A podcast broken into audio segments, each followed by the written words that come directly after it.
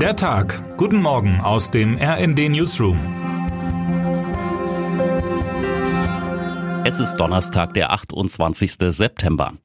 Es war der 24. Februar 2022, an dem die Welt in seinen Grundfesten erschüttert wurde. Es war jener Tag, an dem der russische Präsident Wladimir Putin seinen Truppen befahl, gewaltvoll in die Ukraine einzumarschieren. Es folgte eine beispiellose Einigung des häufig uneins und in Teilen zerstritten wirkenden Westens. Neben wirtschaftspolitischen Neuausrichtungen war es am Ende vor allem die Verteidigungspolitik, die fortan eine wahre Renaissance erlebte. Die bis dahin fast in der Bedeutungslosigkeit abgetauchte NATO bekam plötzlich eine ganz neue Daseinsberechtigung, wurde zum wichtigsten Dreh- und Angelpunkt der westlichen Unterstützung der Ukraine.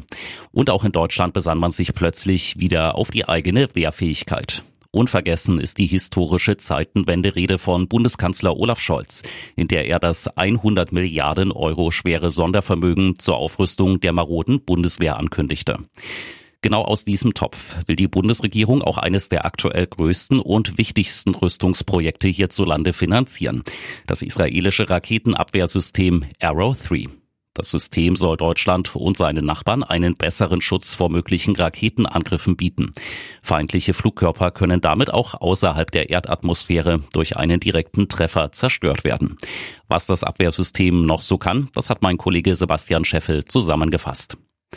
Insgesamt 4 Milliarden Euro lässt sich der Bund das Ganze kosten. Heute wird der Kauf durch die Unterschriften Deutschlands und Israels offiziell besiegelt und damit grünes Licht für den Beginn der Produktion gegeben.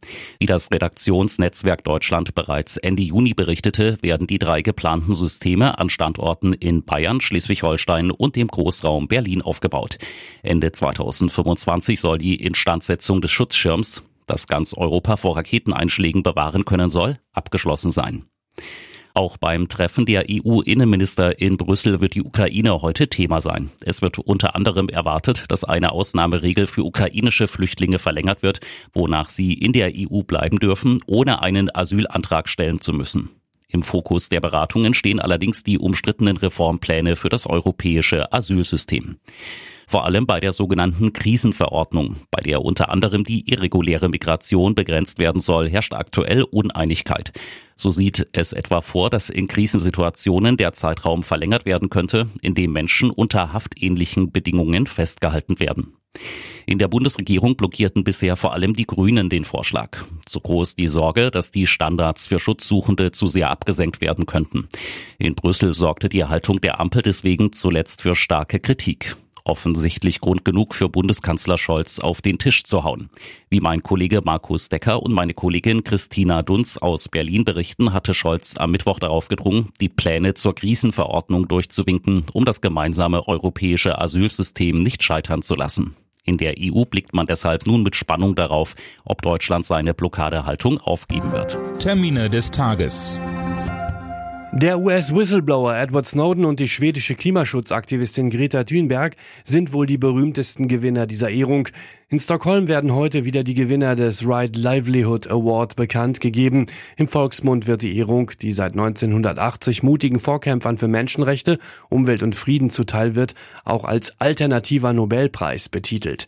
Wer in diesem Jahr den Preis gewinnt, ist noch ein streng gehütetes Geheimnis, ganz wie bei den offiziellen Nobelpreisen, deren diesjährige Preisträger dann ab Montag in Stockholm und Oslo verkündet werden. Und jetzt wünschen wir Ihnen einen guten Start in den Tag. Text Jens Strube, am Mikrofon Dirk Justes und Philipp Rösler. Mit rnd.de, der Webseite des Redaktionsnetzwerks Deutschland, halten wir Sie durchgehend auf dem neuesten Stand. Alle Artikel aus diesem Newsletter finden Sie immer auf rnd.de slash der Tag.